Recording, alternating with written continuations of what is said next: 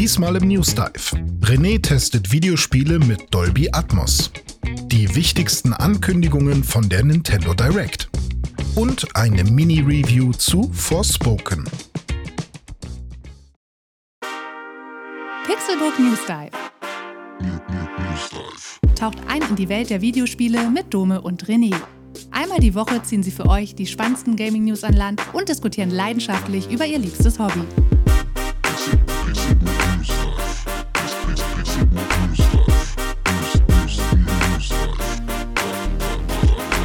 Es ist Samstag, der 11.02.2023. Mein Name ist René und ich bin euer Host bei diesem Videospiel-Podcast namens Pixelburg News Dive. Heute bin ich leider ganz alleine hier. Mein guter Freund Dominik, der normalerweise diese Einführung, dieses Intro übernimmt, ist leider krank. Wir wünschen ihm eine fantastische, schnelle Genesung, sodass er ganz schnell wieder auf den Beinen ist und wir seine schöne Stimme auch äh, bald wieder äh, hören können. Ähm, ich muss heute diese Sendung ein bisschen alleine machen.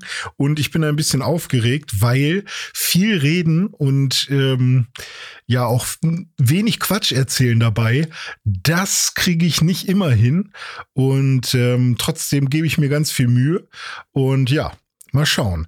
Äh, tatsächlich, ich nehme jetzt am Donnerstagabend auf und morgen ist Domes Geburtstagsparty und äh, da bin ich schon ganz aufgeregt. Deswegen muss ich auch heute aufnehmen, weil ich morgen noch so ein paar Sachen besorgen muss und hier und da noch hin und so weiter. Das heißt, ich hätte jetzt auch nicht äh, noch die Zeit, morgen das alles noch äh, zu bearbeiten hier und so. Das heißt, ich fühle, ich bin, ich bin in so einem, ich mache das hier alles gerade so ein bisschen äh, für Dome. So, das ist so, es ist ein Gedenkpodcast jetzt. Und ich glaube, wir sind dann ja auch wieder ähm, quitt sozusagen. Ne? Ich war ja auch schon einmal quasi krank, so dass er eine Folge alleine machen musste und jetzt kann ich das auch mal machen. So. Ihr habt mit Sicherheit ja schon ganz am Anfang gehört, äh, wenn ihr nicht gerade abgelenkt wart, äh, worum es heute gehen soll. Ähm, ich habe ein paar Videospiele mit Dolby Atmos gespielt. Ich habe mir natürlich die Nintendo Direct angeguckt und ich habe auch noch, weil ich ja eigentlich tierisch Bock habe, Forspoken zu spielen, aber nicht weiß, ob ich das Geld ausgeben soll, habe ich noch mal einen Kollegen gefragt von Computerbild, nämlich den lieben Jan Michelsen. Ähm, der macht ja auch fleißig Videos äh, auf dem Computerbild-Kanal und schreibt fleißig seine Tests und so weiter. Und ähm, habe ihn einfach mal gefragt, hey, ich habe da gesehen, dass du da ein Video gemacht hast zu Forspoken. Erzähl mir doch mal was. Und seine Sprachnachricht werde ich heute hier im Podcast einmal vorspielen. Und dann wissen wir alle, ob wir äh, dieses Spiel ja, uns anschauen sollten oder nicht. Ich bin gespannt. Wir sind so ein bisschen, ja, es ist so ein bisschen schade, dass Dome halt nicht da ist, weil es sind ganz viele Sachen, die ich ihm gerne erzählen will. Aber die sind auch so ein bisschen zeitgebunden, weil nächste Woche über die Nintendo Direct zu sprechen wäre ein bisschen doof. Und die Sachen, die ich jetzt so erlebt habe, irgendwie bis nächste Woche aufzuheben, ja, könnte man machen. Aber ich erzähle euch das trotzdem einfach mal, weil ich denke, ähm, auch Dome, wenn er jetzt da zu Hause sitzt oder im Auto oder wo auch immer, ähm, der kann sich auch ein paar mentale Notizen Notizen machen, sich das äh, anhören und dann vielleicht auch drauf kommentieren oder so. Also jetzt nicht schriftlich, sondern dann in der nächsten Folge. Das finde ich auch immer ganz nett, wenn man dann die Möglichkeit hat zu sagen, ey, aber, aber, da wollte ich noch was zu sagen. Und ähm, so kann man ja auch ein bisschen ein asymmetrisches Gespräch führen. Ne? So, ich würde sagen, äh, wir fangen einfach mal an mit meiner ersten kleinen Geschichte. Und zwar war ich bei meinem guten alten Freund Finn und der baut sich gerade in seinem Keller oder hat er schon ein bisschen länger da stehen, aber so ein kleines Kino, so ein Heimkino. Äh, das war so unser, unser gemeinsamer ähm, Musikraum, sag ich mal, oder äh, Party, sein Partyraum sozusagen. Und dann haben wir irgendwann da auch angefangen, irgendwie so Gesangskammern reinzubauen und da immer Musik zu machen. Und den hat er jetzt umgebaut zu einem kleinen Kino, also fette Leinwand, ähm, so mehrere Reihen an, an Sofas, die auch so nach oben gehen, ähm, wo man sich da auch richtig geil nach hinten lehnen kann. Und natürlich auch äh, ein fettes Soundsystem mit guten Nubat-Boxen und ähm, und halt nicht nur einfach ein 5.1 Soundsystem oder ein 7.1 Soundsystem, sondern eben ähm, den heißen Scheiß Dolby Atmos. Das bedeutet, in, ich glaube, in seinem Fall sind es 5.1.2 oder 7.1.2, ich bin mir gerade nicht sicher. Äh, vorne hat er ein Center und dann links, rechts, dann hat er hinten noch zwei, dann hat er ein Sub und was das Interessante bei Atmos ist, zwei Speaker noch oben, deswegen diese letzte zwei. Bei 5.1.2, diese letzte zwei ähm, sind dann die Speaker, die oben sind. Und das ist halt ganz geil, wenn man zum Beispiel Filme guckt, die auf Atmos gemischt sind, ähm, dass man dann eben auch ja wirklich so einen Helikopter hört, der wirklich über einem ähm, lang fliegt oder eine Explosion oder so eine Glasscherbe oder was auch immer, die nicht nur links und rechts äh, an einem entlang fliegt, wenn irgendwie das Fenster zersplittert, sondern äh, wenn über einem auch was lang fliegt, dann hört man das halt. Und das war schon ziemlich cool. Er hat mir da so ein paar Demos gezeigt äh, von Atmos selbst. Die sind natürlich besonders beeindruckend, weil die das halt genauso mischen. Und ähm, weil das halt so ein objektorientiertes ähm, Format ist, ähm, macht es halt besonders viel Spaß und eignet sich halt auch besonders gut für Videospiele, weil es ist gar nicht mehr so kanalbasiert, dass man irgendwie sagt, Stereo hat zwei Kanäle und ähm, 5.1 hat äh, sechs Kanäle oder was auch immer, sondern ähm, da geht's halt wirklich eher darum, dass man irgendwo eine File hat und die, der, die hat dann Metadaten, wie zum Beispiel zu dem Zeitpunkt fliegt die von der Position zu dieser Position. Und ähm, das kann man auch quasi in Realtime berechnen, dann eben in irgendwelchen Engines. Und deswegen macht es das auch für Videospiele interessant. Und natürlich verwenden das Videospiele auch schon seit einer ganzen Weile, beziehungsweise ähm, noch nicht alle und auch nur diese AAA-Geräte meistens. Und äh, man hat eben bei der Xbox Series X, ich weiß gar nicht, ob es bei der, bei der One auch so ist, aber ich kann mir vorstellen, dass es bei der Series S auch funktioniert, kann man sich eine Dolby Atmos App noch zusätzlich runterladen. Und ähm, dann unterstützt ähm, die Series X bei mir jetzt im, in dem Fall auch äh, Dolby Atmos. Ich hatte also meine Xbox mit äh, bei meinem Kumpel. Dann haben wir die da angeschlossen und äh, dann haben wir einmal Halo, Hi-Fi Rush und High on Life gespielt. Halo, weil Halo ja das Spiel von Microsoft ist, was sie halt ähm, technisch gesehen quasi äh, überall hin pushen wollten. Und damit haben sie auch geworben. Also man sieht auch ganz oft so Dolby Atmos Logos, äh, wo dann irgendwie der Master Chief im Hintergrund ist. Und das hat auch echt ziemlich gut funktioniert. Also es war schon ziemlich cool, wenn man dann irgendwie sich von ähm, sich von einem Grunt irgendwie beschimpfen lassen hat ähm, und dann ist man irgendwie von ihm weggegangen und man hat ihn aber immer noch hinter einem gehört oder der war auf einem Turm. Man hat eine Granate hochgeworfen und dann ist die Granate wirklich über einem explodiert und nicht nur vor einem. Und äh, das war bei, bei Halo schon ziemlich cool. Oder ich bin dann auch mal in so eine Wasp rein. Das ist ja dieses äh, ähm, Fliegegerät von, von, den, ähm, von den Menschen. Jetzt fallen mir natürlich die ganzen Namen nicht ein.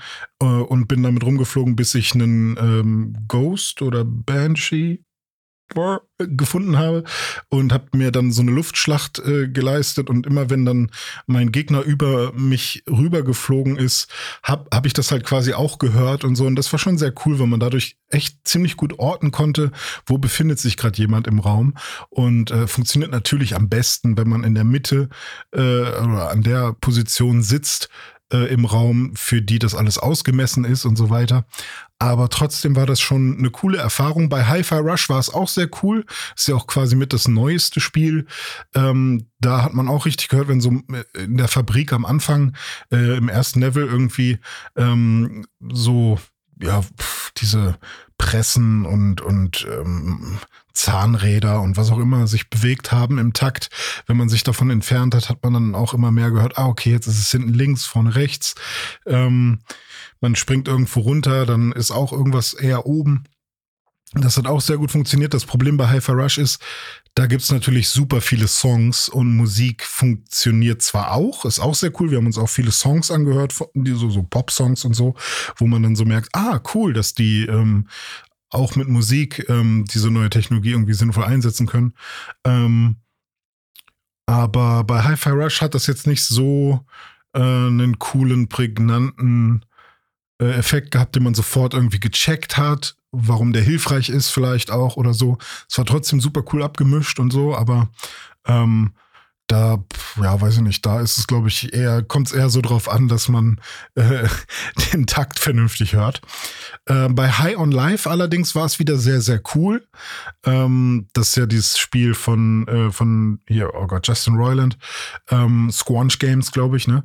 Ähm, die haben sich da auch echt viel Mühe gegeben. Da ist mir nur aufgefallen, dass, ja, man muss sich da, glaube ich, als Spieleentwickler immer so die Frage stellen, wie wichtig ist es einem, dass man ähm, realitätsnah ein Spiel ähm, ja darstellt oder eben ähm, so, dass man, dass der Spieler alles mitbekommt, weil ähm, vor allem, wenn man am Anfang ähm, mit Lizzie ist es, glaube ich, der Dame, mit der man unterwegs ist, ähm, spricht und die im Haus rumsteht und man geht dann von ihr weg ähm, und man hört sie dann noch, dann hört man sie trotzdem immer noch zwar von, von einer anderen Richtung, die, wenn ich, wenn sie dann links von mir steht, höre ich sie auch links im Raum, aber sie ist dann trotzdem fast quasi genauso laut, wie, als würde ich direkt vor ihr stehen. Solche Sachen. Und ich glaube, das liegt vor allem daran, dass das so wichtige Informationen sind, die da eigentlich gerade erzählt werden. Und man, glaube ich, nicht möchte, dass man irgendwie sowas verpasst, einfach nur, wenn man gerade durch im Haus rumrennt. Deswegen so ein paar Sachen waren irgendwie off. Also wenn man jetzt aus Audiosicht guckt, irgendwie hm, ist ja jetzt eigentlich unlogisch, dass ich sie noch genauso gut hören kann, wenn ich in der Küche stehe, sie aber im Flur.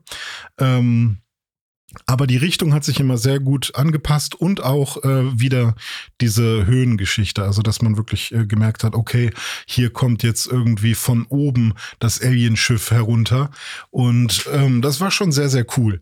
Also ähm, wer die Möglichkeit hat, sich mal Dolby Atmos äh, reinzuziehen, also ich werde das zu Hause jetzt nicht nachbauen, äh, das, da ist schon ein bisschen Arbeit irgendwie auch drin und ein bisschen Kohle natürlich auch, aber ich glaube, ähm, es gibt ja auch so ein paar ähm, Headsets, die das schon simulieren können. Also es funktioniert prinzipiell. Es ist aber schon noch ein bisschen schlechter, als es quasi mit richtigen Speakern und äh, mit wirklich echten Audioquellen, die physisch im Raum sind, äh, zu machen. Also so ein Kopfhörer wird niemals äh, das die, die so einen echten ähm, Raum simulieren können quasi. Aber es funktioniert schon ganz gut. Und bei Sony ist es zum Beispiel ähm, immer noch ein bisschen anders, weil die haben ja ihr eigenes 3D-Audio. Das ist quasi ein Pendant zu Dolby Atmos. Und ich glaube, die wollen irgendwann auch Dolby Atmos supporten, aber versuchen halt immer noch ihr 3D-Audio zu pushen. Und da ähm, haben sie ja auch ihr Headset, was das kann und so weiter. Aber ähm, ich bin mir da nicht ganz so sicher, ob das ähm, genauso gut funktioniert oder ob es überhaupt, ähm, ja, weiß ich nicht, da dafür Systeme gibt, die das auch im Großen ausgeben können. Vielleicht ist das nur was fürs äh, für einen Kopfhörer. Müsste, müsste ich mir mal nochmal genau anschauen. Vielleicht hat ja jemand von euch davon äh, Erfahrung ähm, oder äh, einen Plan. Würde mich interessieren, wie das bei PlayStation so abläuft. Ansonsten ähm, wäre das erstmal meine Erfahrung mit Dolby Atmos gewesen. Ich fand es sehr, sehr cool, vor allem wenn man natürlich so einen Raum hat, der auch optimiert ist und so. Und äh, ich würde mir wünschen, dass man öfters mal so Videospiele spielen könnte. Ähm, ich könnte es vielleicht sogar, wenn ich meinen Kollegen einfach mal fragen würde, hey, kann ich mal irgendwie Dead Space bei dir durchspielen? Aber äh, ich will ja dann auch nicht die ganze Zeit bei ihm im Keller hocken, während er irgendwie, keine Ahnung, sich um seine Kinder kümmert. Deswegen, ähm, ja. Und ich finde, Dead Space ist auch ohne Dolby Atmos sehr cool. Und da kommen wir auch schon zum nächsten Thema. Denn ich habe Dead Space gespielt und Dome wird jetzt denken, oh, hauer, hauer, ha, das, warum machst du das ohne mich? Warum? Wo, warum? Äh, Dead Space ist mein Lieblingsspiel. Äh, und das kann ich sehr gut nachvollziehen. Ähm, ich habe mir Dead Space gekauft, auch für die Xbox, nachdem Dome ja schon erzählt hat, dass ähm, die Xbox-Variante ähm, die technisch sauberere sein soll. Ich weiß nicht, ob das immer noch so ist. Kann sein, dass die sich mittlerweile alle angeglichen haben, die Version. Aber ich wollte es unbedingt mal sehen und spielen. Und ähm, beim, so mein erster Eindruck war, okay, man merkt schon noch, dass es äh, mal ein altes Spiel war irgendwie, aber es sieht trotzdem wirklich sehr, sehr schön aus. Ähm, vor allem fand ich diese Intro äh, In-Game-Cutscene voll schön, weil sich die Kamera, wenn man die mit dem Stick bewegt hat, sich irgendwie so sehr cineastisch bewegt hat und auch die Gesichter so schön aussahen und auch die Licht, äh, das Licht so schön war. Ich habe auch tatsächlich direkt den Motion Blur ausgemacht und auch den Film Grain, weil mich sowas meistens nervt eher. Und äh, das sah alles sehr, sehr schön aus und ähm, ich war sofort drin. Ich bin sofort reingezogen worden, äh, worden in diese, in diese Welt. Und ähm, mir ist dann, mir sind so ein paar Sachen aufgefallen bei Dead Space, die, ähm, die wahrscheinlich auch dafür gesorgt haben, auch früher schon, weshalb es so ein gutes, zugängliches Spiel war. Weil zum einen ist der Einstieg in Dead Space mega flott. Also man muss sich nicht eine ewig lange Cutscene angucken oder irgendwie so einen langen Text wie bei Mass Effect lesen oder so, um zu verstehen, worum es gerade irgendwie geht, sondern das ist schon fast schon filmisch aufgebaut, was ich halt sehr cool finde. Und ähm, vieles ergibt sich durch die, ähm, durch die Dialoge einfach auch, wer man ist, wen man irgendwie zu Hause warten hat oder so und, und was gerade irgendwie überhaupt die Aufgabe ist. Ja, und ich finde tatsächlich, dass es äh, auch von, von dem äh, Tutorial, sage ich mal, dass es ja an sich nicht gibt, sondern es gibt so ein paar Boxen, äh, die einem so, so ein paar Buttons erklären. Aber ich finde, dass es in einem sehr guten Pacing wird einem was äh, beigebracht. Also man hat halt am Anfang irgendwie, rennt man einfach nur von einem Monster weg dann ähm, kriegt man irgendwann die erste Waffe und dann geht es wirklich nur darum, die Gliedmaßen abzuschießen von einem Monster, was dann irgendwie auf einen zukommt. Oder man lernt dann auch, wie man die Kisten zertritt. Und das passiert alles fast schon von Raum zu Raum, so relativ flott. Ähm, und sobald man dann den ersten Raum und den ersten Safe-Punkt mal gefunden hat und man dann irgendwie die erste richtige Mission in Anführungszeichen machen will, lernt man auch schon direkt die Stasis. Und ähm, ich finde das echt, das war sehr befriedigend, das äh, so zu spielen, weil man irgendwie das Gefühl hat, okay, äh, so ein bisschen wie bei Zelda, äh, Breath of the Wild, dass man am Anfang quasi einmal alles ähm, äh, bekommt, was irgendwie wichtig ist. Und, ähm, und dann kann man quasi schon loslegen. Und dann kommt auch schon das erste kleine Rätsel mit der Stasis. Also jetzt nicht, also das allererste Rätsel, Anführungsstrichen, ist quasi, man bekommt die Stasis und macht damit eine Tür äh, langsam, damit man durch die Tür gehen kann, die sich die ganze Zeit auf und zu bewegt, weil sie einen Defekt hat. Und dann kommt aber quasi das erste richtige, in Anführungsstrichen, Rätsel mit der Stasis, wo man so einen Greifarm äh, verlangsamen muss, damit er ähm, länger an so einem Zugwaggon äh, hängen bleibt. Und ähm, das ist an sich auch kein Rätsel, weil es gibt quasi nur diesen einen Weg. Aber ähm, ich finde, die, dieser, dieser, ähm, äh, diese Kurve des, des Lernens und des Einstieges, wie, wie man die ganzen Geräte benutzt, mit denen man dann später wirklich permanent umgehen muss, die hat mir sehr gut gefallen und ich glaube, das ist super wichtig für so ein Videospiel. Und ich glaube, das hat auch dafür gesorgt, dass viele irgendwie einfach am Ball geblieben sind, weil sich Dead Space wirklich sehr, sehr flott spielt direkt. Man kann auch einfach R3 drücken und dann wird einem am Boden angezeigt, wo man hin muss. Und das ist vor allem bei so einem verschachtelten ähm, Spiel mit so, mit so vielen ähm, Räumen, das ist ja fast schon Metroid-mäßig, wenn man auf die Karte guckt, ist das, glaube ich, auch super hilfreich. Beziehungsweise mir tat das richtig gut zu irgendwie, ich wollte nicht die ganze Zeit ins Menü gehen, auf die Karte gucken, ah, okay, dann muss ich dahin. ist natürlich auch nett, aber einfach nur auf dem Boden schon die Markierung zu sehen, weil der Skill, der abgefragt wird, kommt ja dann im, beim, beim Kampf oder beim Rätsellösen oder darin, dass man erschreckt wird, gerade nicht darauf vorbereitet war und ähm, da muss man die Passage vielleicht noch einmal neu machen. Aber das war schon sehr, sehr cool. Auch beim Audio muss ich hier sagen, jetzt habe ich da auch nochmal drauf geachtet, das war, habe ich nur in Stereo gespielt, ähm, aber mit Kopfhörern. Wie, wie cool es ist, dass mich laute Geräusche von irgendwelchen Geräten nerven ähm, zum Beispiel, als man, wenn man so einen Greifarm aktiviert oder so, äh, der dann so rüttelt, weil man in dem Moment dann nicht mehr hört, ob irgendwo ein Gegner von links oder rechts kommt, weil der halt zu laut ist und das ist, glaube ich, mit Absicht auch so drin. Also das ist locker so ein äh, Stilmittel, dass man wirklich denkt, oh komm, mach hin, du scheiß Greifarm, damit ich wieder mich drauf konzentrieren kann, ob hier irgendwo ein Monster ist. Und äh, fand ich sehr, sehr cool. Also mir hat es direkt äh, Spaß gemacht. Und ich glaube, ich habe auch die Stelle gefunden, die Dome beim letzten Mal angesprochen hat. Äh, es war nämlich genau die Stasis-Tür, die die ganze Zeit auf und zu geknallt ist, äh, die man auch sehr, sehr cool äh, in dem Gang danach noch gehört hat.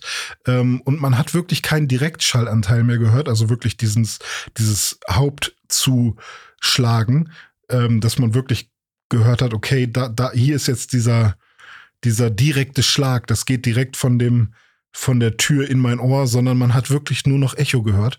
Und das war echt ganz cool. Also, ähm, das ist ein sehr atmosphärisches Spiel und da freue ich mich auch, das weiter zu spielen. Und äh, wo ich mich auch freue, ist weiter zu spielen. Und jetzt kommen wir zu meinem dritten Spiel, äh, was ich noch mal kurz besprechen wollte. Und zwar, ich habe es gerade schon angesprochen, auch ein ähm, Space-Spiel. und zwar High on Life. Ich habe es endlich äh, ausprobiert.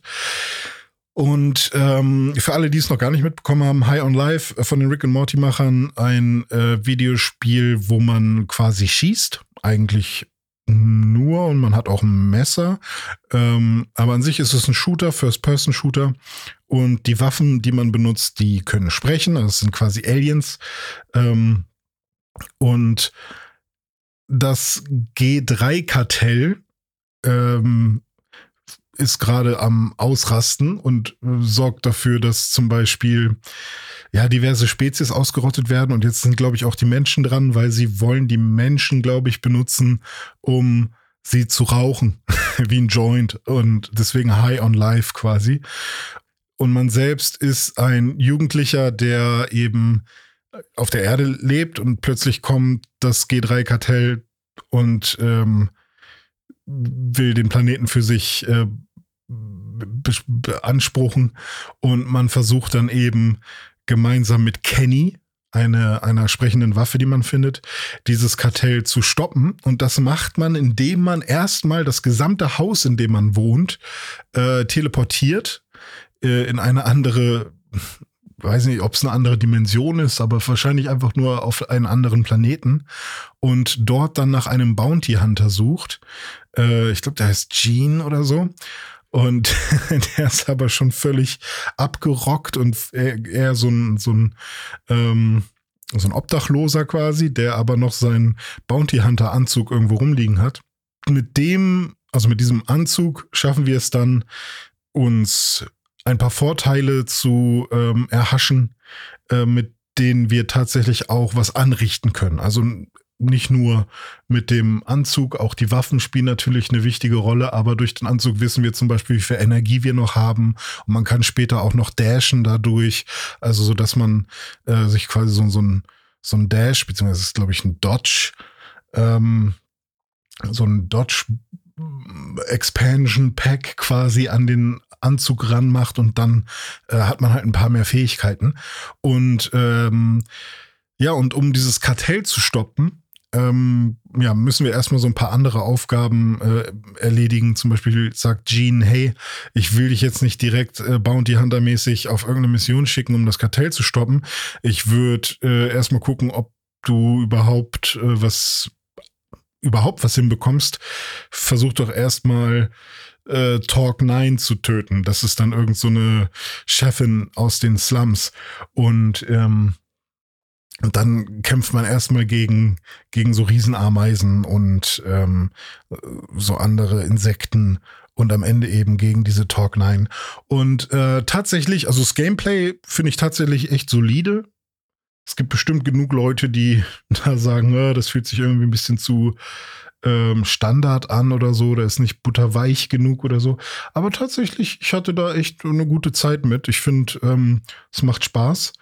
Ähm, und es gibt auch genug unterschiedliche Möglichkeiten, ähm, seine Gegner außer Gefecht zu setzen, sei es das normale Schießen oder so ein Rotzschuss oder ähm, mit dem Messer.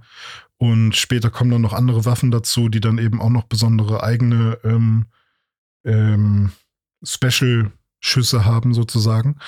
Aber ähm, was das Spiel für mich tatsächlich besonders macht, ist, und was mir auch wirklich Spaß daran macht und weshalb ich dann auch wirklich nach und nach immer mehr Bock darauf hatte, war wirklich das Worldbuilding und eben der Humor. Weil ich habe so oft Videospiele gespielt, bei denen ich gedacht habe, oh, warum kann das nicht ein bisschen mehr over the top sein? Oder warum kann das nicht noch ein bisschen fantastischer sein? Oder warum hat man sich hier nicht wirklich mal was Irrsinniges ausgedacht oder was wirklich Fantastisches? Sondern ganz viel ist halt wirklich immer der Versuch, irgendwie die Realität nachzustellen und dann so ein bisschen was daran zu verändern. Und hier ist es halt wirklich mal völlig irrsinnig. Und ähm, das ist, glaube ich, auch der Grund, weshalb Rick and Morty so gut funktioniert hat oder ähm, äh, dies andere, diese andere Serie äh, Stellar Opposites äh, oder wie es heißt, ich bin mir gerade nicht sicher, ähm, wo halt so viel irrsinnige Ideen drin sind, die tatsächlich genau ähm, jetzt nicht nur, weil ich den Humor besonders feier oder so. Also ich bin zum Beispiel auch niemand, der jetzt sagt, okay, weil ich finde es total toll, dass ähm, Rick die ganze Zeit am Rülpsen ist bei Rick and Morty. Also da gibt's auch irgendwo so meine Grenzen äh, wo ich das dann einfach irgendwann nicht mehr so cool finde oder feiern kann. Aber mir geht's dann eher darum, die ganzen quasi philosophischen Fragen, die dahinter stecken. Und dann ist es aber auch noch dumm und lustig und trotzdem intelligent verpackt. Also so ein richtig wilder Mix. Und das ist bei High on Life halt auch so. Also man hat halt wirklich eigentlich ein paar echt ernsthafte Fragen, aber ganz viel Irrsinn und ganz viel fast schon Helge Schneider Quatsch. Ähm, am, am coolsten fand ich bis jetzt so zwei, äh, zwei komische Würmer, die so die Tür bewachen, so zwei Türen bewachen. Und ich glaube, es ist auch vollkommen egal, äh, wofür man sich da entscheidet. Aber die fragen einen halt, hey, wen findest du von uns beiden schöner? Und es, beide sehen halt quasi gleich aus. Der eine ist nur rot und der andere blau. Und am Anfang habe ich gesagt, ja, der Blau sieht irgendwie schön aus, weil ich finde, Blau ist eine schöne Farbe. Und dann war der andere dann so voll traurig. Ich habe gesagt, oh man, das sagen immer alle. Ich, ich, ich will auch einfach mal der Schöne sein und so. Und dann, ja, du bist halt einfach nicht schön. Und dann haben die sich da so angekackt. Ähm, und dann meinte ich, ja, eigentlich eigentlich ist doch der rote schöner. Und dann hat der Blau gesagt, ja, das kannst du doch nicht, kannst dich ja jetzt nicht hier nicht umentscheiden, äh, das geht doch nicht. Und, und solche irrsinnigen Sachen. Und dafür hat man sich wirklich Zeit genommen, die, diesen ganzen Text zu schreiben, diese Dialoge einzusprechen, die, diese, diese Viecher da zu animieren. Und, ähm, und sowas passiert halt ständig. Ähm, dass man sich halt wirklich für sowas Zeit genommen hat. Und ähm, und das ist, glaube ich, das, womit das Spiel halt glänzt. Also dieses ganze, man muss halt Bock auf die Welt haben an sich, auf so ein, auf so ein, ähm, ja, auf sowas Quatschiges, was sich aber dann auf, auf einer bestimmten Weise auch wieder ernst nimmt. Ähm, was ich nicht so gerne mag bei dem Ganzen, und das ist auch bei, eigentlich bei allen Dingen, ist, wenn so die vierte Wand durchbrochen wird, weil da wird ständig dann irgendwie sowas gesagt wie, äh, nicht ständig, aber hin und wieder sowas wie, ähm, oh, du drückst doch jeden Knopf, äh, den dir das UI vorgibt zu drücken, oder? Weil irgendwie Knifey, das Messer, was man äh, in der ersten Mission auch bekommt, äh, was man halt ähm, quasi zurückholt für, für den Bounty Hunter Gene. Äh, das sagt halt die ganze Zeit, oh, ich will Gene abstechen. Der Typ, der hat mich, der hat mich irgendwie zurückgelassen oder was.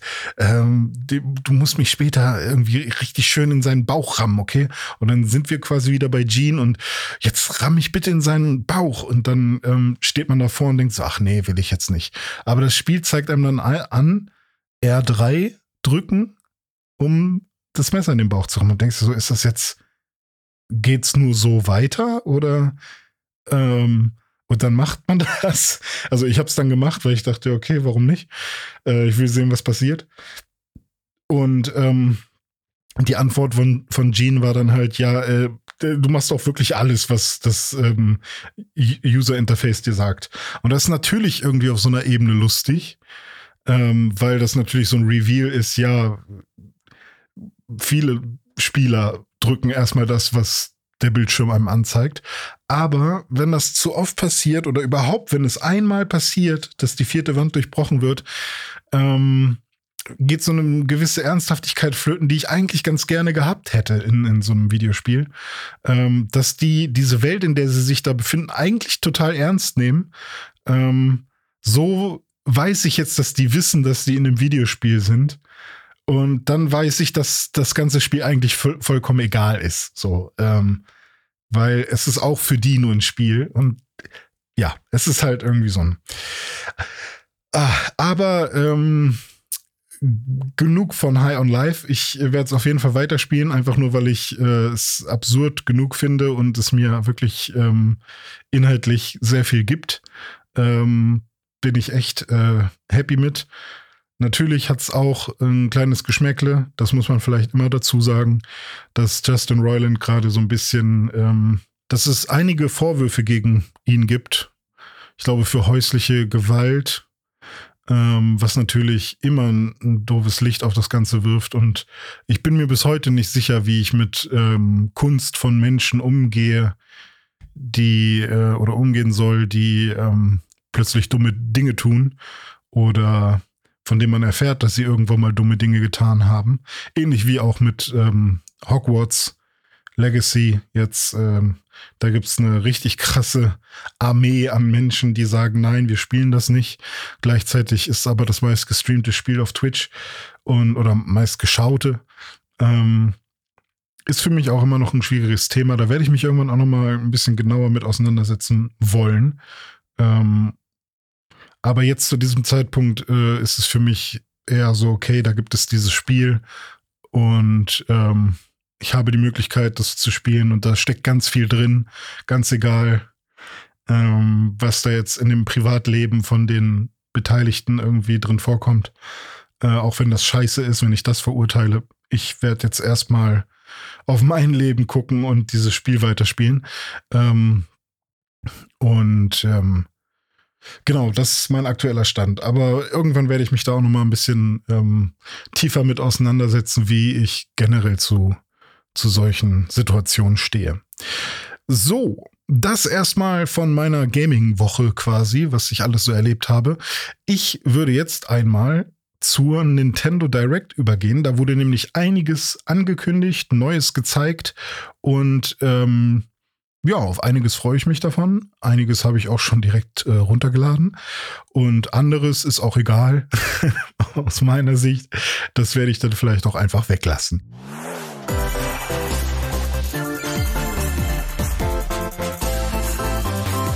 Am 8. Februar 2023, das war am Mittwoch, hat Nintendo relativ spontan eine Nintendo Direct abgehalten. Und äh, die fand ich ganz gut. Die war, glaube ich, hier in Deutschland um 11 Uhr abends.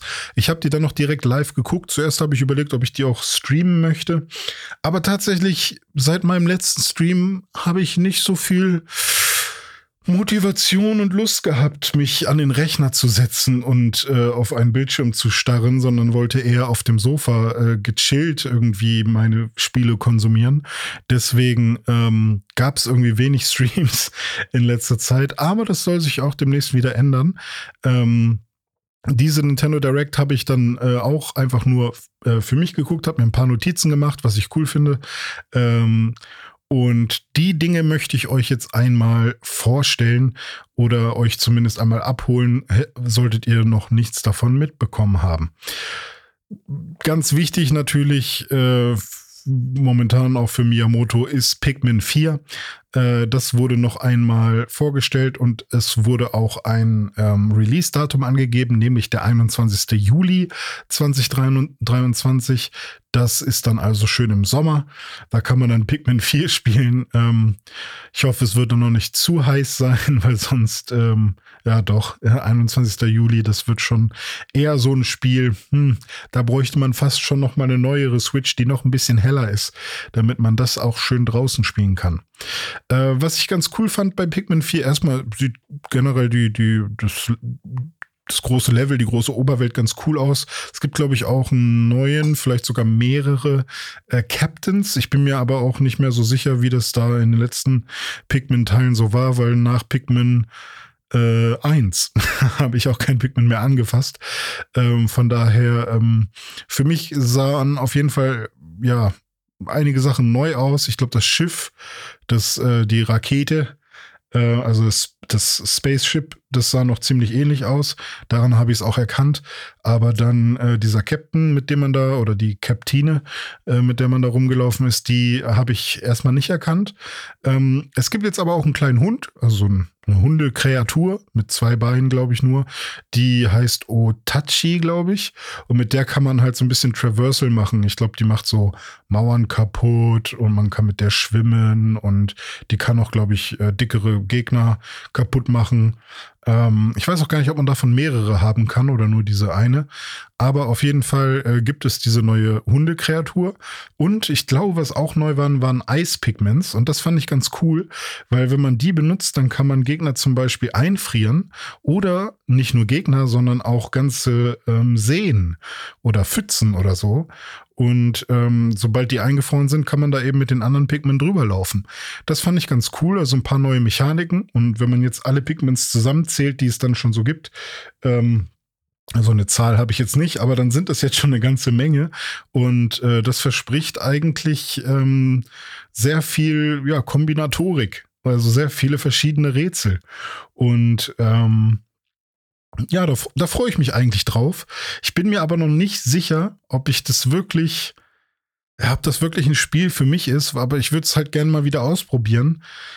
Ich hoffe, da kommt eine vernünftige Demo zu raus, sodass ich da wirklich mal richtig reinspielen kann. Ähm, ansonsten kann man sich ja für einen günstigen Preis auch Tinykin äh, runterladen, was ja ein sehr gutes Indie-Spiel sein soll, im Pigment-Stil.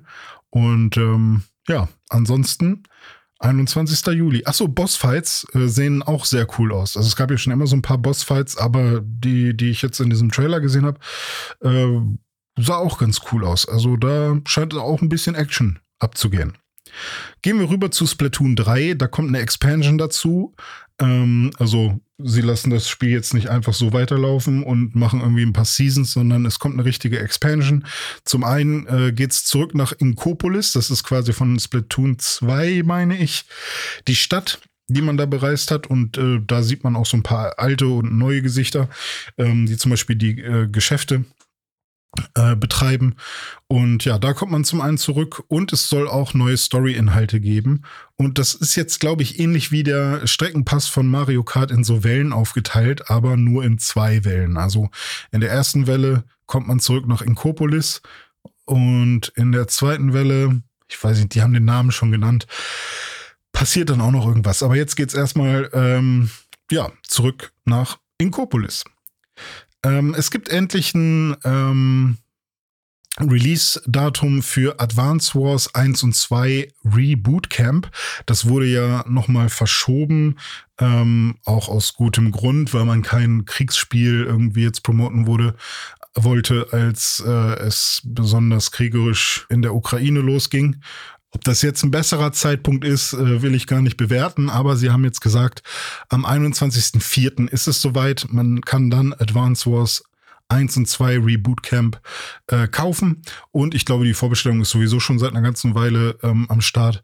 Das heißt, wer diese alten Game Boy Advance Klassiker ähm, unbedingt nochmal gepolished erleben will, der kann sich dann im April drauf freuen. Apropos Game Boy Advance, es gibt jetzt auch in dem, oh Gott, wie heißt es denn? Nintendo Online und Online Expansion Pack ähm, Service von Nintendo ähm, sowohl äh, Game Boy Advance als auch die normalen Game Boy Games. Und natürlich nicht alle, sondern eben nur eine Auswahl. Ähm, aber zu dem NES und SNES und N64 Angebot und ich glaube auch Sega Dreamcast Angebot ähm, oder Mega Drive, nicht Dreamcast, ähm, Angebot haben sich jetzt auch noch die Game Boy Spiele äh, gesellt. Sie haben das aufgeteilt in Game Boy und Game Boy Advance, aber wenn sie Game Boy sagen, ist da auch Game Boy Color mit drin.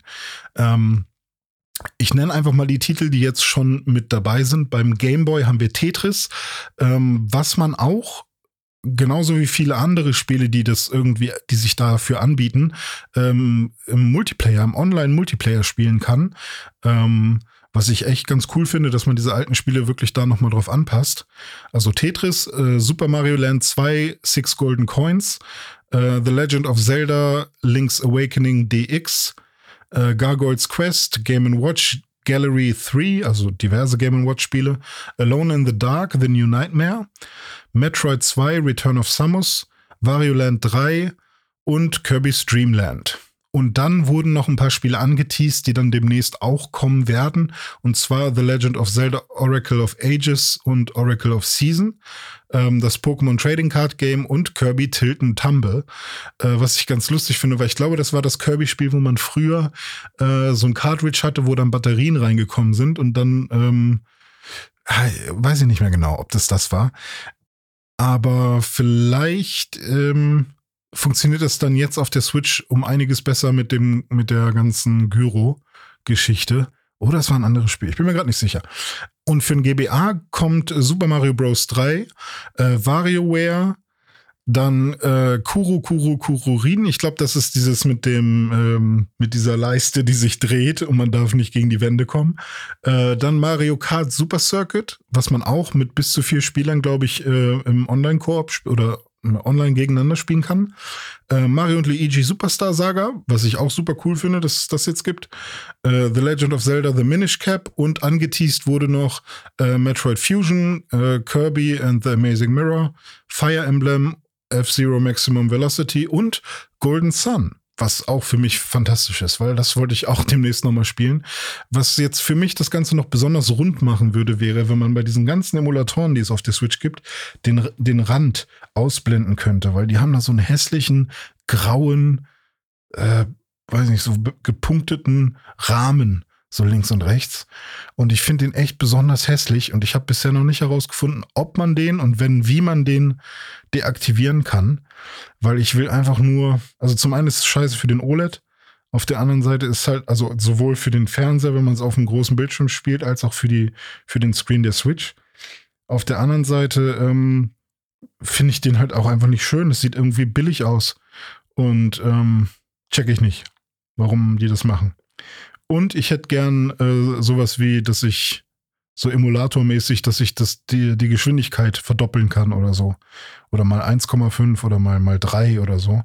Weil manche Spiele, vor allem auch so ein Golden Sun, ist, glaube ich, aus heutiger Sicht dann, also das auf 1,5 oder auf zweifacher äh, Geschwindigkeit spielen zu können, vor allem in den Kämpfen, wenn man ein bisschen grinden muss oder so, oder wenn man irgendein Rätsel nicht hinbekommt. Ähm, ich erinnere mich da an die Baumstämme, Baumstumpf oder Baum, die Baumrätsel, wo man, ähm, ja, wo man Bäume rollen muss. Ah, das wäre cool, wenn es da ein bisschen schneller geht, aber ich glaube, das äh, wird es bei Nintendo nicht geben. Ja, wir gehen mal weiter und zwar ähm, Metroid Prime Remastered wurde angekündigt und zwar als kleiner Shadow Drop. Ähm, also zumindest die digitale Version. Äh, die physische Version kommt erst am 22. Februar raus, also auch nicht mehr so lange hin, aber ähm, ist jetzt noch nicht äh, verfügbar. Äh, wer die digitale Version kauft, der bekommt sie für 40 Euro. Das habe ich schon gemacht. Ich habe es mir direkt gekauft, weil ich ähm, damals Metroid Prime äh, versucht habe zu spielen, aber die Steuerung ganz schrecklich fand und es nicht richtig hinbekommen habe. Ich glaube, man musste dann irgendwie so, man konnte sich nur umgucken, ähm, also man konnte nicht laufen und sich, und sich umgucken gleichzeitig oder so. Es gab irgend so eine doofe Einschränkung. Und jetzt haben sie so einigermaßen HD-Grafik und die Steuerung angepasst, sodass man eben wirklich wie einen normalen Ego-Shooter das Ganze spielen kann.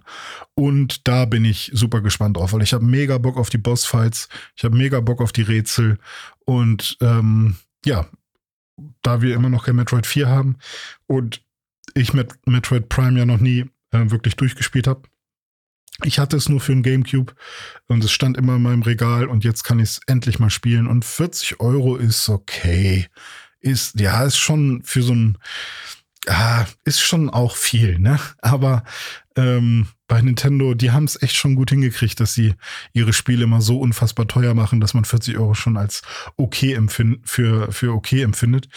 Aber ähm, ja, vielleicht ist es ja auch demnächst mal, vor allem wenn ein Metroid 4 rauskommt, noch mal im Sale. Ähm, gucken wir mal. Dann wurde noch was zu Zelda Tears of the Kingdom angekündigt kündigt. Und zwar einmal gibt es einen festen Release-Termin. Es ist der 12.05. 2023, also im Mai, Mitte Mai, kommt Zelda Tears of the Kingdom raus. Ähm, das wird das erste Nintendo-Spiel sein, was 70 Euro kostet. Also das ist der neue Nintendo Vollpreis. Ähm, sonst war es ja immer 59,99. Jetzt werden wir bei 69,99 sein. Ist ja aber auch immer noch im Vergleich zu den Spielen, die man auf der Xbox und der PlayStation 5 äh, so sieht, irgendwie ganz okay. Auf der anderen Seite, ähm, ja, weiß ich nicht, wird man auch bei Nintendo eben nicht verschont, was das angeht, weil es wird wahrscheinlich jetzt auch nicht äh, in einem Jahr plötzlich nur noch 40 Euro kosten, sondern wahrscheinlich dann auch in drei Jahren noch 70 Euro.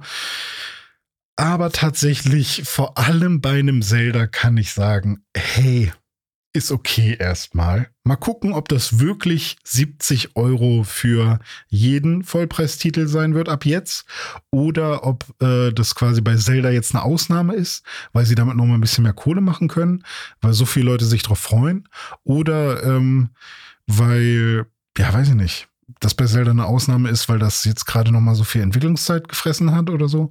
Ich bin gespannt. Ähm, Wem 70 Euro aber noch zu wenig sind und wer noch mehr Geld ausgeben möchte, der kann sich noch einen neuen äh, Link-Amiibo dazu kaufen oder sich direkt für die Collectors Edition entscheiden. Ich glaube, da ist auch noch ein Buch mit drin und so. Und ähm, ja, dann wird man auch noch ordentlich Kohle los. Ähm, ich fand den Trailer ganz cool. Ich habe nicht so ganz, zuerst habe ich gedacht, wow, das sieht jetzt aus wie ähm, Zelda Majoras Mask mit diesem Blut Mond da oben. Kommt er jetzt auch runter? Zerstört er auch Hyrule? Aber glaube ich nicht. Ups, jetzt mein Okay Google angegangen. Ähm, aber der hat so, so komische, ich weiß nicht, ob es einfach nur Gegner waren oder so, so andere, so Schuppen oder irgendwas rausgespuckt. Ähm, und irgendwer hat zu Link gesprochen und Links Arm ist irgendwie ein bisschen kaputt und Zelda braucht irgendwie Links Energie oder Kraft und sagt, leih mir deine Stärke. Ist auf jeden Fall so ein paar Sachen dabei, wo ich denke, hm, das äh, sind alles Dinge, die ich noch nicht so ganz verstehe, die ich aber interessant finde. Und ähm, die, es gibt so ein paar Memes im Internet. Ähm, ah, Überraschung, es gibt Memes im Internet. Ähm, und zwar es gibt so ein paar Vehikel, die man dort gesehen hat im Trailer. Und zwar einmal so ein Fluggerät und so ein ich sag mal Auto. Und es sah schon sehr nach Banjo Kazooie Nuts and Bolts aus. Und diese Memes, die man dazu sieht, sagen dann halt auch, okay, es ist Zelda Tears of the Kingdom Nuts and Bolts oder Zelda Nuts and Bolts generell, ähm, weil die schon sehr lustig aussehen. Aber das soll natürlich nicht bedeuten, oh Gott, das wird jetzt scheiße oder äh, ich habe Angst, dass es schlecht wird. Es soll eigentlich nur bedeuten, vielleicht kann man in Zelda wirklich sich Vehikel bauen oder vielleicht gibt es auch einfach nur welche, äh, die, die einfach cool sind, die einfach wirklich Spaß machen. Und vielleicht macht Zelda auch das sehr viel besser, was Nuts and Bowls überhaupt nicht hinbekommen hat. Ähm, auf der anderen Seite ist es für mich auch so ein kluger oder sinnvoller Schritt, weil was haben die Leute gemacht, die Zelda ohne Ende gespielt haben, also Breath of the Wild? Ähm, die haben angefangen mit diesem Magnet-Tool und mit irgendwelchen äh, Gondeln und, und Metallplatten und was auch immer, sich irgendwie selbst äh, Fluggeräte zu bauen, die dann auch halbwegs funktioniert haben. Und äh, wenn das schon die Community alleine macht, dann kann auch Nintendo einfach äh, den offiziellen Weg gehen quasi. Und das finde ich halt auch mega cool, dass dann einfach gesagt wird, ja klar, gehen wir den Weg in die Luft. Finde ich cool. Also da bin ich echt gespannt, was da kommt. Und ich habe ein bisschen Angst, dass ich bis zum 12.05. noch nicht in Zelda-Laune bin. Aber ich glaube, sobald es raus ist, da kann ich, da kann ich nicht, kann ich mich nicht zurückhalten. Das wird schon, das wird schon cool. Okay. Ähm, das nächste Spiel ist äh, Disney Illusion Island. Ähm, da gab es einen Trailer und auch äh, ein Datum. Das kommt am 28. Juli 2023 raus. Also ein bisschen nach Pikmin 4. Das ist ein Mickey Mouse Spiel mit Donald und Minnie und Goofy. Ähm, so ein 2D-Plattformer, wo jeder so seine eigenen coolen ähm, Fähigkeiten hat, was auch echt ganz nett aussah. Allerdings, ähm, kam mir das alles sehr weit weg vor von, von der Kameraführung. Also die, die Charaktere sind sehr, sehr klein gewesen. Äh, was ich aber ganz cool fand, war, dass man das wirklich zu viert spielen konnte. Und dann soll es wohl auch echt ein bisschen cooler werden mit den Rätseln oder ähm, vielleicht. Äh, ich weiß nicht, ob es wirklich Rätsel sind, die man zu viert lösen muss, aber ich glaube, zu, das ist so ein Spiel, was man wirklich ähm, gemeinsam spielen kann im Splitscreen. Ähm, und ich finde, es sieht echt ganz cool aus. Ähm, vor allem, weil man aus von der ganzen Disney und vor allem aus der Mickey-Lizenz irgendwie in letzter Zeit nicht mehr so viel gesehen hat und man hat diese alten Mickey-Spiele gehabt, die nochmal geremastert wurden, sagen wir mal, ähm, diese Super Nintendo-Spiele. Ähm, und ich habe das Gefühl, dass die sich ganz gut verkauft haben. Und ähm, und jetzt kommt noch mal sowas, was so daran erinnert, an diese alten Super Nintendo-Spiele. Und ähm, es ist aber dieser ganz neue Stil, also so Mickey mit sehr rundem Kopf und ähm, sehr sim simplifiziertem Gesicht, also sehr cartoony, nicht so, oh, das, man kann ja nicht von naturalistisch sprechen. Was ist das denn? Ähm, also quasi die neuen die, die neuen Cartoons. Also irgendwie sehen die ein bisschen damit bin ich nicht groß geworden, was ich jetzt aber auch nicht schlimm finde. Ähm, aber es hat auch so ein bisschen Cuphead-Anleihen, auch so wie das Logo aussieht, irgendwie alles so ein bisschen auf Oldschool getrimmt, aber auf der anderen Seite sieht es halt wirklich sehr äh, modern aus. Und ähm, war für mich auf jeden Fall ein Spiel, was man sich vormerken kann. Vielleicht ist das was. Vielleicht könnte das so ein kleiner, so ein kleines, ähm, kleiner Hidden Gem werden oder so auf der Switch. Mal gucken. Äh, was ich noch sehr cool fand, war Fantasy Life I, uh, The Girl Who Steals Time. Uh, Fantasy Life fand ich schon auf dem 3DS sehr cool. Und zwar ist es ja ein Level 5 Spiel. Also ähm, Level 5 machen generell sehr, sehr hochwertige Rollenspiele. Die haben zum Beispiel die äh, Dark Cloud äh, Reihe gemacht, also Dark Cloud und Dark Chronicle. Ähm, Dragon Quest, die Reise des verwunschenen Königs, äh, Rogue Galaxy, Professor Layton, ähm, Nino Kuni und diverse andere Spiele. Also da ähm, kann man sich schon sicher sein, dass da was Geiles bei rauskommt am Ende. Und ich meine, Fantasy Life war auch damals ein sehr, sehr äh, gehyptes Spiel. Ähm, lief so ein bisschen unter dem Radar, weil es halt wirklich ein 3DS-Exclusive war, glaube ich. Aber ähm, jetzt kommt für die Switch eben noch mal Fantasy Life I. Und das fand ich sah auch wieder sehr cool aus. Es wirkte so ein bisschen wie Animal Crossing, aber das wirkt es auch schon immer. Nur, dass man eben unterschiedliche Jobs annimmt und quasi in einem Fantasy-Setting ist. Also wenn man zum Beispiel gegen einen Drachen kämpfen muss, muss man halt ein Krieger sein. Wenn man irgendwas auf, äh, irgendwie irgendwas bauen will, dann muss man erstmal Holz hacken und dafür muss man halt irgendwie ein Förster sein oder was oder ein Holzhacker. Ähm, und so äh, muss man halt unterschiedlichste Jobs annehmen. Man kann sich ähnlich wie bei Animal Crossing seine Bude einrichten und ähm, ja, ich finde Fantasy Life wirklich super interessant. Und ähm, hier scheint es ja auch noch irgendeinen Twist zu geben mit The Girl Who Steals Time. Da bin ich mal gespannt, was da so äh, bei rumkommt, ob das äh, seinem äh, Vorgänger gerecht wird oder ob hier nur versucht wird, eine schnelle Mark zu machen, was ich mir bei Level 5 aber nicht so vorstellen kann. Ähm, als letzten Punkt von der Nintendo Direct, also es gab noch sehr, sehr viel mehr. Ich habe jetzt einiges weggelassen, was mir nicht so wichtig war. Aber als letzten Punkt, den ich noch äh, mitnehmen wollte, war, ähm, oder der letzte Punkt, den ich noch mitnehmen wollte, der war Mario Kart 8 Deluxe Booster Steckenpass. Wahrscheinlich hat habe ich irgendwas ver vergessen davon. Ähm, da wurde schon ein bisschen angekündigt, was die nächste Welle beinhalten wird. Und zwar kommt zum einen ein, neuen, ein neuer Charakter dazu, der die ganze Zeit nicht mit dabei war, was, was ich überhaupt nicht verstehe, und zwar Birdo. Äh, und zwar Birdo war ja schon bei Mario Kart Double Dash mit dabei. Und dann irgendwie nicht mehr, oder was? Auf jeden Fall kommt Birdo jetzt endlich mit dazu. Und eine komplett neue Strecke, die es noch nirgendwo gibt, und zwar Yoshi's Island.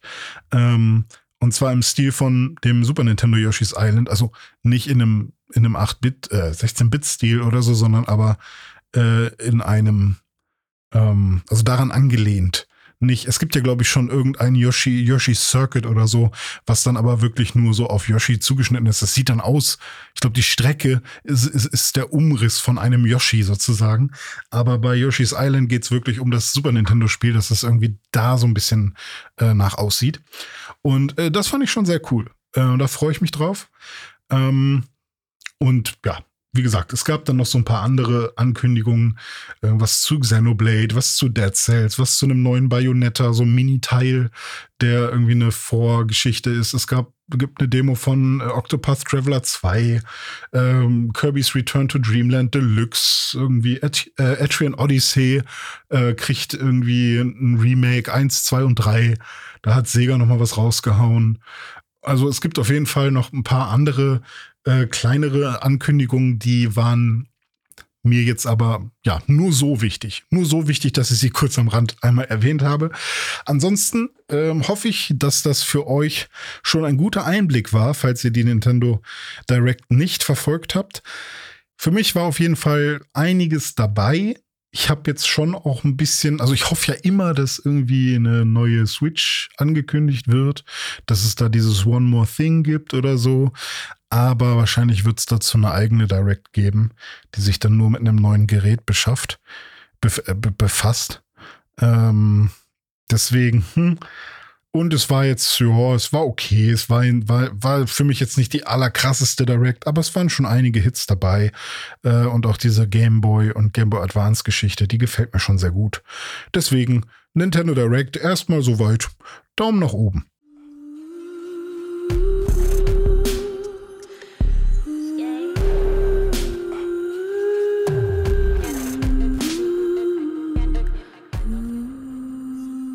Ist schon ein bisschen länger her, dass dieses Spiel rauskam und irgendwie wirkt es schon wie kalter Kaffee.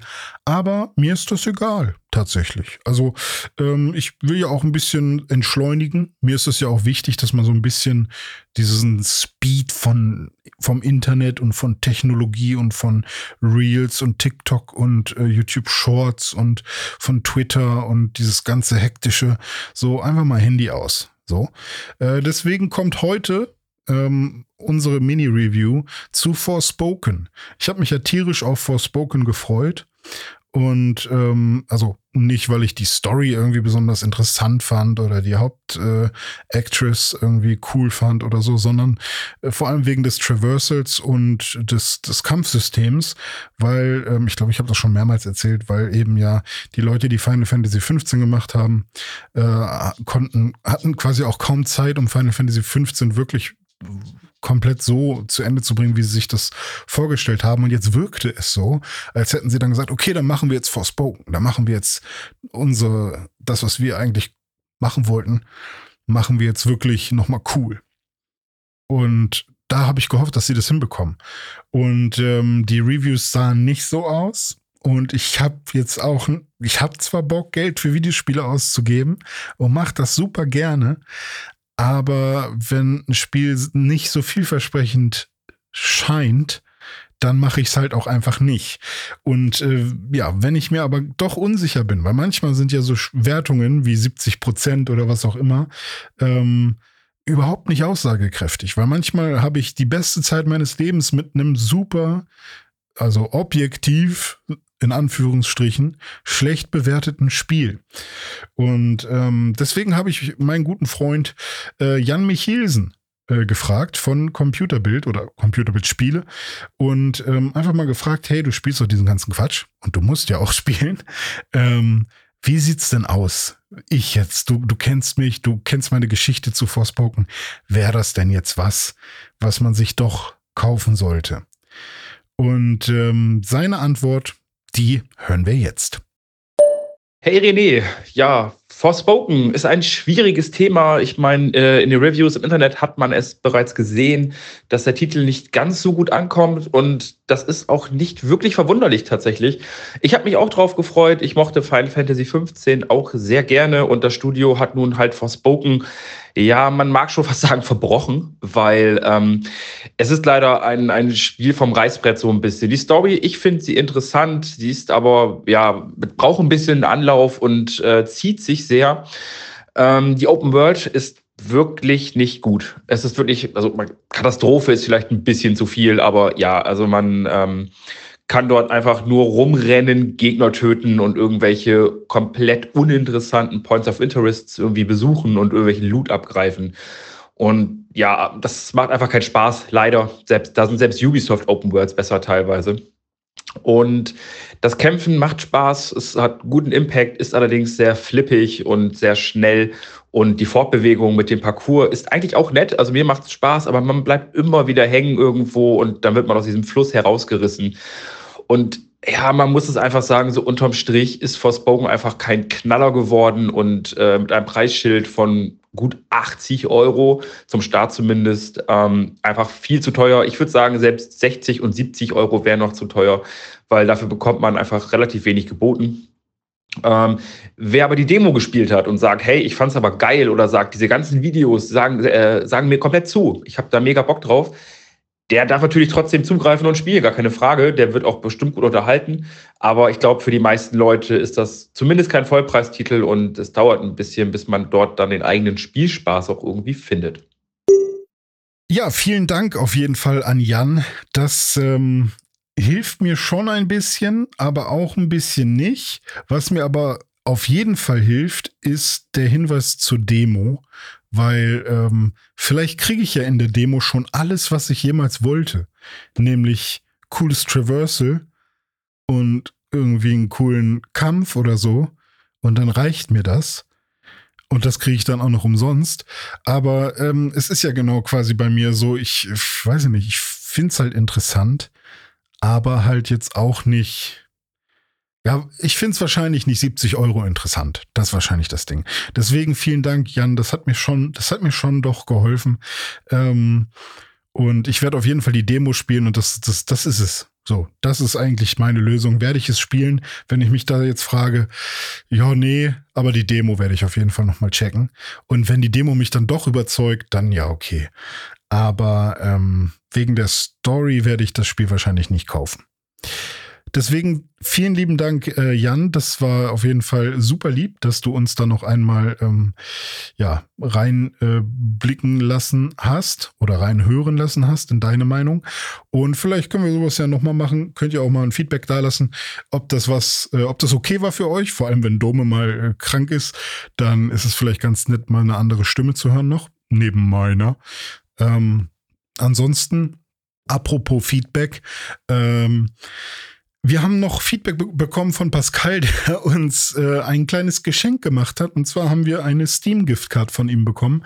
Ähm, und das war super, super lieb. Da werden wir uns was super Schönes ähm, raussuchen und gucken, äh, ob wir irgendwas äh, zocken können, was wir dann auch hier im äh, Podcast besprechen. Vielen lieben Dank dafür. Das wäre echt nicht notwendig gewesen. Auch von Dome natürlich. Vielen lieben Dank.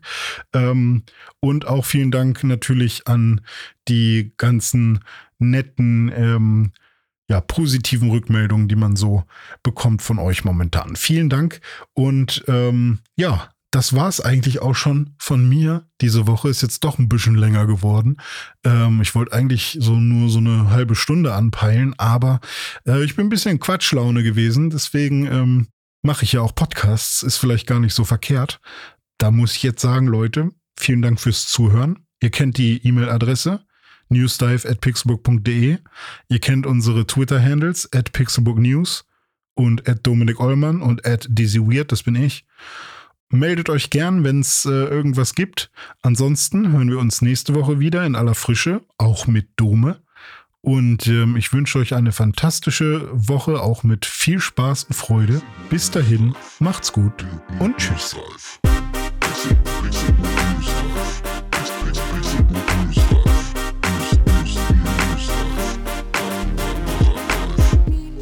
Pixelbook News Dive findet ihr auf Twitter unter @pixelbooknews. Wir freuen uns auf euer Feedback und positive Rezensionen. Mails schreibt ihr an newsdive@pixelbook.de und wenn ihr die Jungs direkt erreichen wollt, nutzt @dizzyweird oder @dominikollmann auf den sozialen Plattformen.